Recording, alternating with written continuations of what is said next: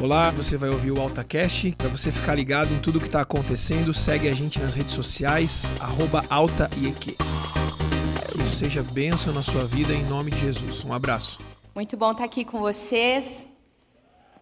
Me chamo Andriele, sou casada com o Jonatas, mãe do Cauê e do Marcelo.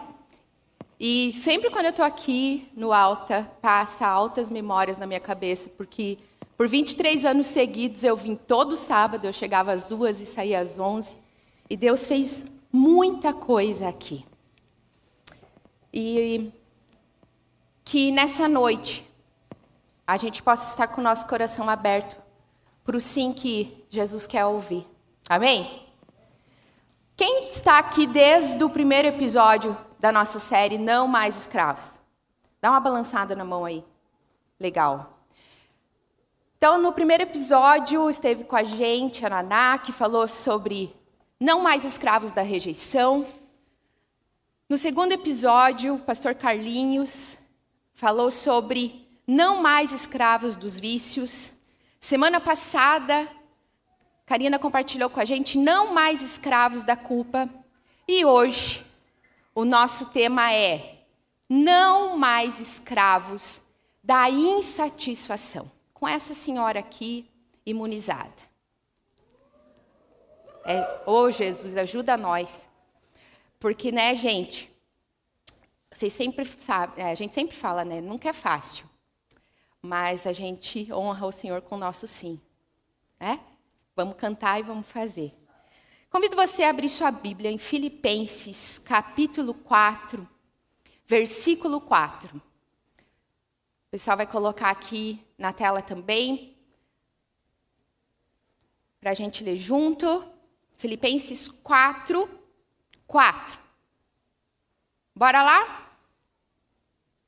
Alegrem-se sempre no Senhor. Novamente direi: alegrem-se. Seja a amabilidade de vocês conhecida por todos Perto está o Senhor. Não andem ansiosos por coisa alguma, mas em tudo, pela oração e súplicas e com ação de graças, apresentem seus pedidos a Deus. E a paz de Deus, que excede todo o entendimento, guardará coração e a mente de vocês em Cristo Jesus. Finalmente, irmãos, tudo que for verdadeiro, tudo que for nobre, tudo que for correto, tudo que for puro, tudo que for amável, tudo que for de boa fama. Se houver algo de excelente ou digno de louvor, pensem nessas coisas. Ponham em prática tudo que vocês aprenderam, receberam, ouviram e viram em mim, e o Deus da paz estará com vocês. Alegro-me grandemente no Senhor, porque finalmente vocês renovaram o seu interesse por mim. De fato, vocês já se interessavam, mas não tinham oportunidade para demonstrá-lo. Não estou dizendo isso porque eu esteja necessitado, pois aprendi a adaptar-me a toda e qualquer circunstância. Sei o que é passar necessidade e sei o que é ter fartura aprendi o segredo de viver contente em toda e qualquer situação. Seja bem alimentado, seja com fome, tendo muito ou passando necessidade. Tudo posso naquele que me fortalece. Vamos orar? Obrigada, Deus, por tua palavra. Obrigada, Deus, porque encontramos no Senhor, Pai, a direção e a graça para tudo aquilo que o Senhor quer continuar ministrando, Deus, nessa série. E hoje, Pai, nós conectamos a nossa mente, nosso coração, nossos ouvidos ao Senhor. Pai, nós baixamos a nossa guarda e damos toda a liberdade para que o Senhor fale aquilo que o Senhor quer falar no nosso coração, Deus. Usa-me aqui, Pai. na graça do Senhor, Pai. E faz, Deus, tudo aquilo que o Senhor tem para fazer, para sairmos daqui livres de toda insatisfação. Essa é a nossa oração em nome de Jesus. Amém, queridos? Amém. Eu convido que você fique com a sua Bíblia aí aberta, a gente vai passear, vai voltar aí em algum, algumas vezes nos versículos, mas sempre a gente vai ter aqui na tela. Bom, queridos, a gente leu um bloco de versículos de Filipenses 4, que são textos muito conhecidos da gente. Eu acredito que alguns só se aperceberam que eles estavam juntos hoje. Teve alguém que surpreendeu que estava numa sequência dessa? Ninguém se surpreendeu? Opa, que legal! Pois é, William. Massa, né? Todos esses textos que a gente sabe de cor, versículos, de repente está um depois do outro. É, então, gente, o propósito dessa carta, segundo Moody, um dos propósitos dessa carta aos Filipenses é de corrigir pequenas desordens na igreja. A gente já sabe que quem escreveu essa carta foi Paulo. E lendo esses versículos, a gente precisa entender o contexto no qual ele foi escrito. Paulo estava preso. Então veja, essa não foi uma carta que Paulo recebeu dos amigos, da galerinha de, que estava fora. Não foi uma carta que ele recebeu, foi uma carta que ele escreveu enquanto preso. Enquanto preso, Paulo falou sobre contentamento. Incrível que mesmo preso, encarcerado. Paulo não deixou de cumprir seu propósito e sua missão. A gente até pode pensar, será mesmo que ele estava preso? De repente não foi um discurso no aerópago cheio de glamour, de gente muito culta. Não, gente, foi ao estilo presídio do AU. Era ali que Paulo estava. Quem lembra do presídio do AU? Aê, é nós. É, passava lá, orava pelos presos. Oh, Jesus. Paulo estava preso. E falou sobre sei passar fome, sei o que é vivendo de boas, e aprendi a ser feliz em todo o tempo. A gente tem muito a aprender com Paulo, queridos. Muito. Agora eu quero convidar você a pensar como você tem vivido a sua vida? Você acha que hoje você seria capaz de escrever uma carta para animar a galera da igreja falando sobre contentamento? Falando sobre satisfação? Como temos vivido a nossa vida?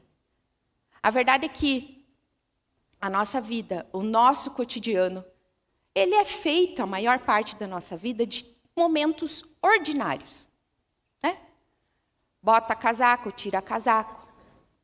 Veste a máscara, não tira a máscara. Tem horas que eu queria ser do louvor, galera, só para poder cantar sem máscara, porque Jesus não tá fácil. Passa álcool em gel e passa mais álcool em gel. Vence conta, paga conta, trânsito. Mas existem alguns momentos na nossa vida que são extraordinários. Mas Paulo não disse que ele encontrou o contentamento quando só deu boa. Paulo nos alerta e ele fala no versículo 4: alegrem-se. A galera vai projetar aqui para gente o versículo 12. E eu quero que você leia junto comigo. Filipenses 4:12. Que no mega bem bonitão. Bora lá, vamos ler junto?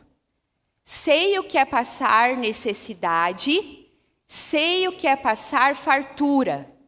Aprendi o segredo de viver contente em toda e qualquer situação, seja bem alimentado, seja com fome, tendo muito ou passado necessidade. Queridos, contente com fome. Contente passando necessidade. O que é contente? Qual é o significado de contente? Cujos os desejos, aspirações e exigências são atendidos ou realizados.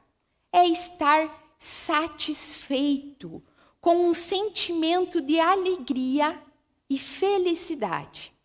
Então a palavra contentamento vem de estar contente. Como você está hoje? Contente.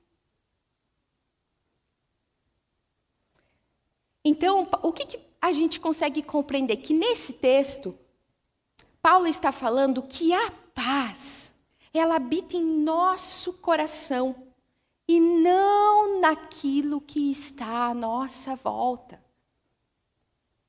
Hernandes Dias Lopes diz que contentamento é um aprendizado. Portanto, queridos, acredite no processo.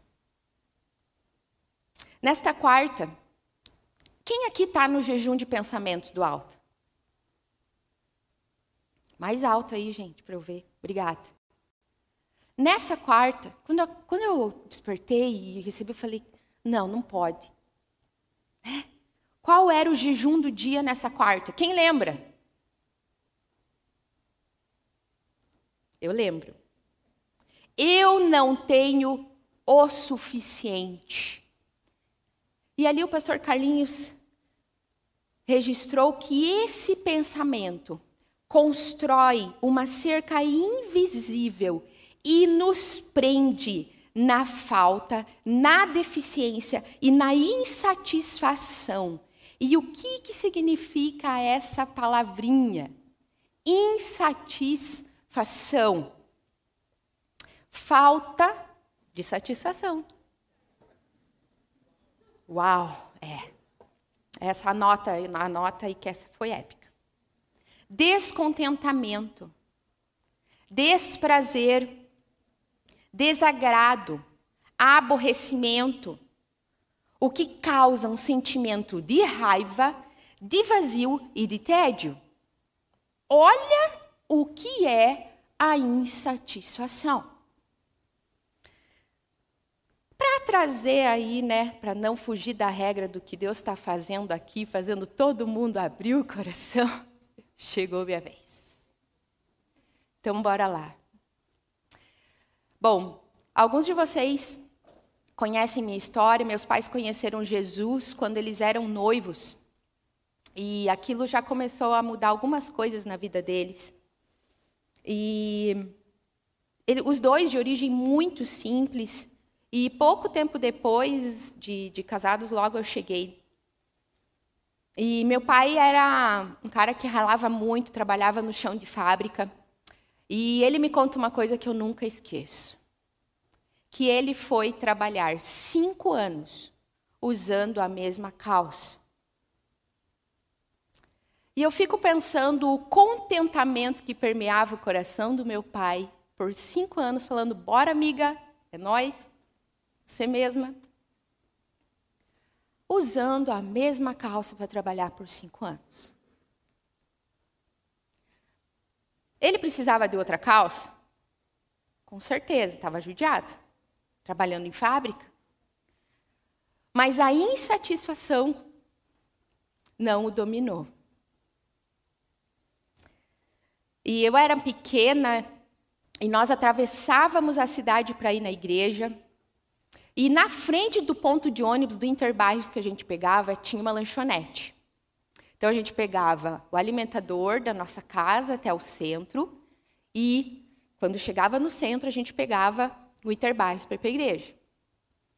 E vinha aquele cheirinho de pizza.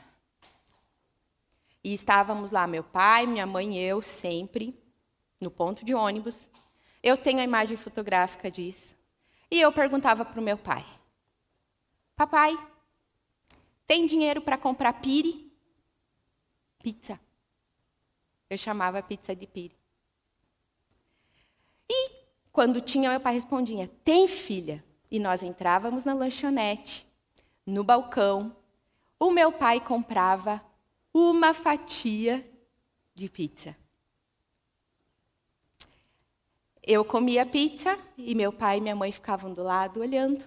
Não tinha coca, não tinha água. E ali eu aprendi com eles sobre o contentamento. Eu nunca vi meu pai dizer da insatisfação que ele tinha nesse momento. E mais uma lição que eu aprendi com meus pais. O tempo passou, Deus foi honrando a vida do meu pai. Ele se tornou um homem bem-sucedido, um homem de negócios. Trabalhava muito, viajava muito. Nos finais de semana ele servia na igreja como pastor. Até que chegou o momento que Deus chamou meu pai para ser só pastor. E ele estava num momento da vida onde ele estava contente com aquilo que Deus tinha provido financeiramente. Mas o chamado de Deus foi muito claro, queridos. E essa decisão impactou nossa família de uma forma linda. E Deus começou a trabalhar o contentamento em nós. Porque a gente mudou o nosso estilo, precisou mudar nosso estilo de vida. O meu pai passou a ganhar 28% do que ele ganhava. E nunca nos faltou nada. E eu olho meu pai hoje, já falei, não vou falar mais, estava na hora dele se aposentar. E eu vejo meu pai contente, trabalhando muito ainda para Jesus aqui nessa igreja. Porque o contentamento dele não estava naquilo que ele ganhava, mas naquilo que Deus depositou sobre a vida dele. Deus tem depositado coisas em nós. Deus tem depositado habilidades e dons em você. E muitas vezes, queridos, nós estamos insatisfeitos, nós nos achamos preparados, nós não, não nos achamos o suficiente munidos. Nós desacreditamos naquilo, nas palavras que Deus libera para nós. Muitos têm promessa, muitos têm palavras que Deus ministrou de que você seria uma pessoa que seria usada no ministério. Mas porque se acha não suficiente, a insatisfação está roubando o lugar de Deus nas nossas vidas. Como temos vivido a nossa vida? O que temos escolhido? A satisfação, insatisfação ou o contentamento? Falei dos meus pais, mas preciso falar de mim. Eu tinha uma insatisfação enorme. Eu trabalhava no centro da cidade, Logo que eu casei, e para eu ir pegar o ônibus, eu atravessava 15. Pensa mulherada a 15. Loja de biju, galerias que eu usava para cortar o caminho, chegar mais rápido.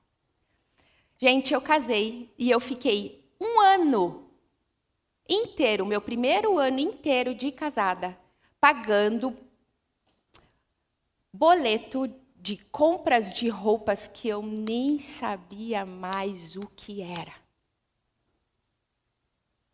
Eu casei parei de comprar. Eu fiquei um ano pagando conta. A conta chegava, eu nem sabia o que era. O fast fashion me consumia, porque eu precisava ter a última cor da paleta. Eu precisava ter o último modelo de calça. E assim a insatisfação vai roubando o nosso dinheiro. Vai causando em nós uma dependência em coisas. Roubando até recursos daquilo que poderíamos estar investindo no reino. Roubando nossa paz. Bom, zerei, paguei os boletos, paguei as contas, não tem mais cartão de loja nenhum. Amém, igreja, glória a Deus. Mas a maior lição de contentamento que eu aprendi foi com meus filhos, gente. Quando meus meninos chegaram, eles não tinham nada. É, a gente, eles chegaram, né? A bolsa estourou antes. E aí o enxoval não estava pronto. E apesar deles terem um ano e quatro meses de diferença, para nós chegaram como gêmeos, porque chegaram juntos, cheios de necessidades. E foi lindo como que Deus foi provendo tudo, tudo mesmo. Foi provendo pasta de dente, shampoo, lençol, havaiana, terno de linho, porque até isso eles ganharam. É. E eu lembro quando a gente foi no mercado a primeira vez. A gente foi no mercado, eles não pediram nada. Já viu criança no mercado não pedir nada? Então. E eu lembro que quando a gente chegou com as compras, a gente abriu o porta-mala, eles já foram pegando as sacolas assim, carregando. Entramos em casa, eles já foram abrindo, e eu lembro a cena. O iogurte. Hum, ganhou um beijo. Um beijo na garrafa de iogurte. O pacote de pão de queijo ganhou um abraço, ficou destruído. E era assim que os meus filhos vêm desde então, é assim, ministrando sobre contentamento na minha vida. A gente tende a olhar para aquilo que nos falta, gente. Tem ovo, tem arroz, mas a gente tem que ir no mercado comprar mais alguma coisa, está faltando alguma coisa. E esse sentimento de insatisfação parece que vai tomando conta da gente em diversas áreas da nossa vida. Eu quero ler com vocês Ezequiel 28, do versículo 12 ao 15.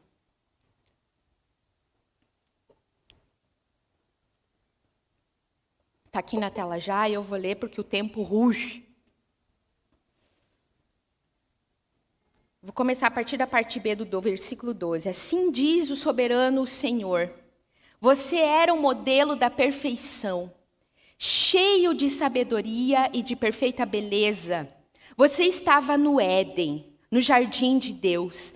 Todas as pedras preciosas o enfeitavam: sárdio, topázio e diamante berilo, ônix e jaspe, safira, carbúnculo e esmeralda. Seus engastes e guarnições eram feitos de ouro. Tudo foi preparado no dia em que você foi criado. Você foi ungido como um querubim guardião, pois para isso eu o designei. Você estava no Monte Santo de Deus e caminhava entre as pedras fulgurantes. Você era inculpável e os seus caminhos, em seus caminhos, desde o dia em que foi criado, até que se achou maldade em você. Queridos, esse texto resume onde e quem era Lúcifer, diabo. Satanás. Nesse texto, nós compreendemos em que lugar e como Lúcifer estava. Porém, a sua insatisfação o levou a liderar uma rebelião contra o Altíssimo.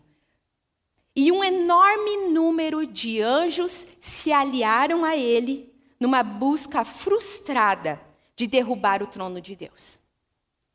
Então você consegue imaginar comigo Lúcifer no céu, adornado, joias preciosas, um lugar de liderança. E ele ficou, mesmo assim, insatisfeito. A raiz da insatisfação está em Satanás. Quando nós nos tomamos de insatisfação, nós nos filiamos a Satanás no propósito dele. Veja, queridos, ele tinha um papel de dirigir o louvor e a adoração. E ele decidiu ser, se colocar no lugar de insatisfeito. E então ele foi expulso do céu junto com seus seguidores.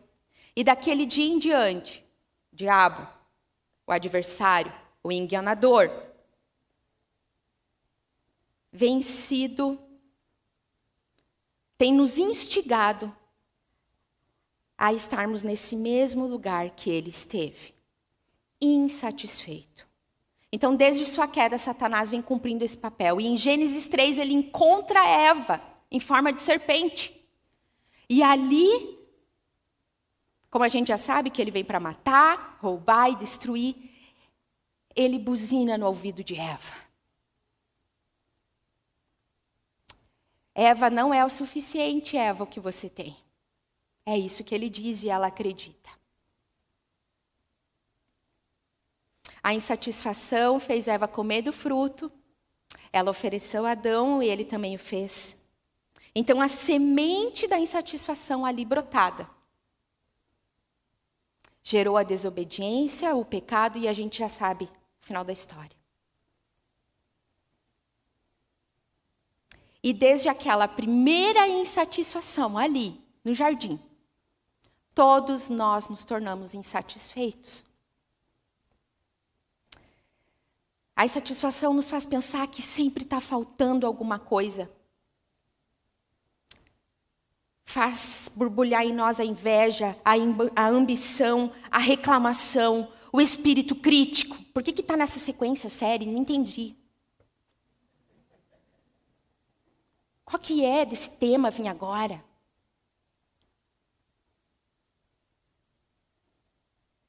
Explosões de raiva, de ira. Queridos, Paulo, vamos voltar lá. Paulo registrou que o que deve permear os nossos pensamentos. E a insatisfação não foi citada por Paulo, mas sim o contentamento. Nós vamos ler Isaías 51, 3. que diz assim: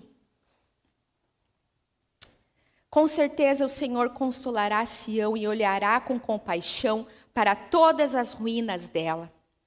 Ele tornará seus desejos como o Éden, seus ermos como o jardim do Senhor, ou seja, a essência vai ser restaurada. Alegria e contentamento serão achados nela ações de graças e som de canções. Queridos, Deus quer restaurar em nós aquilo que aconteceu no jardim. O Senhor busca aqueles que querem ser satisfeitos nele. O contentamento ele nos faz ser felizes com aquilo que nós temos e não lamentarmos aquilo que não possuímos. A insatisfação nos rouba.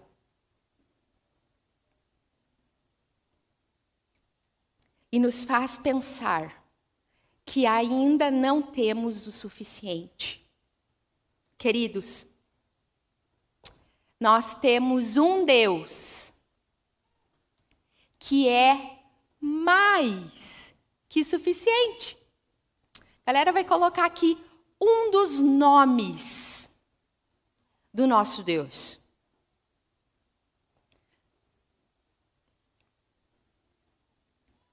Gênesis 28, 3 diz que o nosso Deus, o Eu Shaddai, é mais do que suficiente. Então, a felicidade que o ser humano procura, o contentamento que o ser humano procura, não vai ser encontrado, queridos, no consumismo. Não vai ser encontrado nas coisas que não temos. Não vai ser encontrado naquilo que pode ser comprado. É tempo de nós buscarmos menos coisas e buscarmos mais a Deus. Só Deus preenche de fato tudo que nos falta. E nos faz ser contentes. É só nele, queridos. Nós temos o Deus mais que suficiente. O que, que a tua alma precisa? Que vazio que está aí?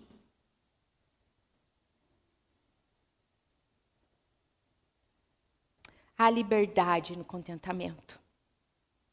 Não fomos chamados para sermos escravos. Fomos feitos para sermos livres.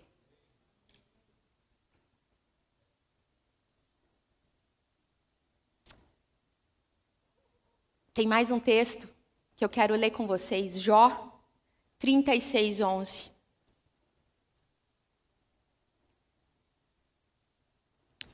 E esse texto diz assim: ah, tá no Mega, galera, olha lá. Se lhe obedecerem e o servirem, serão prósperos até o fim dos seus dias e terão contentamento nos anos que lhes restam. O cara que perdeu tudo. O cara, Jó, que teve tudo e perdeu tudo, nos diz e nos exemplifica como podemos viver a nossa vida.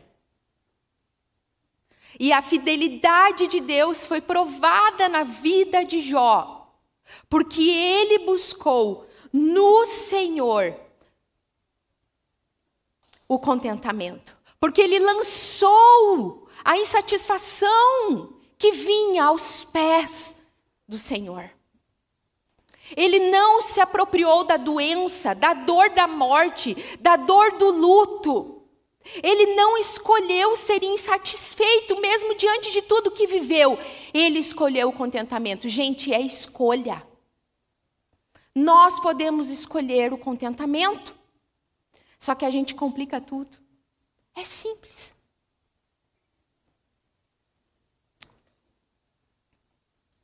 Quero orar com você.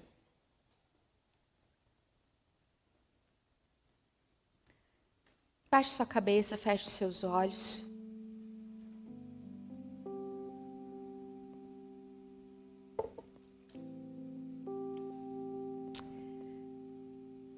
Talvez, assim como aconteceu em algum dos outros episódios, você pensou que, ah, eu não tenho vício, ah, eu não me sinto culpado, ah, eu não me sinto rejeitado, mas talvez agora você está aí se encontrando insatisfeito em alguma situação. Mas é para isso mesmo que a gente está aqui, queridos para sermos livres. Talvez você está insatisfeito com a sua carreira, com o seu chamado, com o seu estado civil, com o teu corpo, com o teu closet. Insatisfeito com o teu guarda-roupa, com a tua rotina, com a tua família, com a tua história, com a tua liderança, com teu chefe. Talvez você nem percebia, mas o Senhor ministrou no seu coração. A gente está no lugar certo. A gente está no lugar certo. Você pode ficar em pé? E a nossa, os ministradores vão estar aqui na frente. E vou usar da mesma fala que a Karina usou semana passada. A gente precisa nos posicionar, queridos. Quando algo trabalha em nosso coração, para insatisfação não vir e dizer, ah, fui mais um culto e não rolou, chega, vamos nos posicionar. Então você que entende que em alguma área da sua vida a insatisfação está roubando o seu contentamento, vem aqui à frente.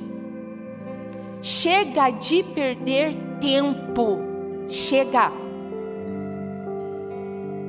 As pessoas vão vir perguntar para você: Oi, tudo bem? E em nome de Jesus você vai falar: Eu estou contente.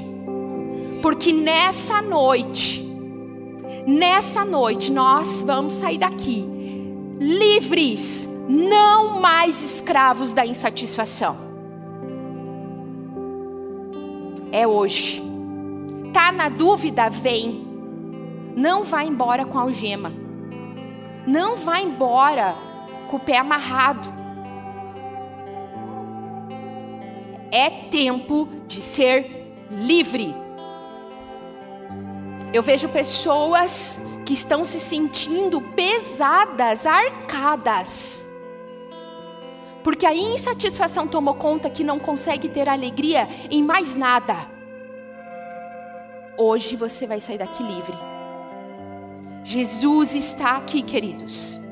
A, queridos, podem ministrar, equipe pode ministrar.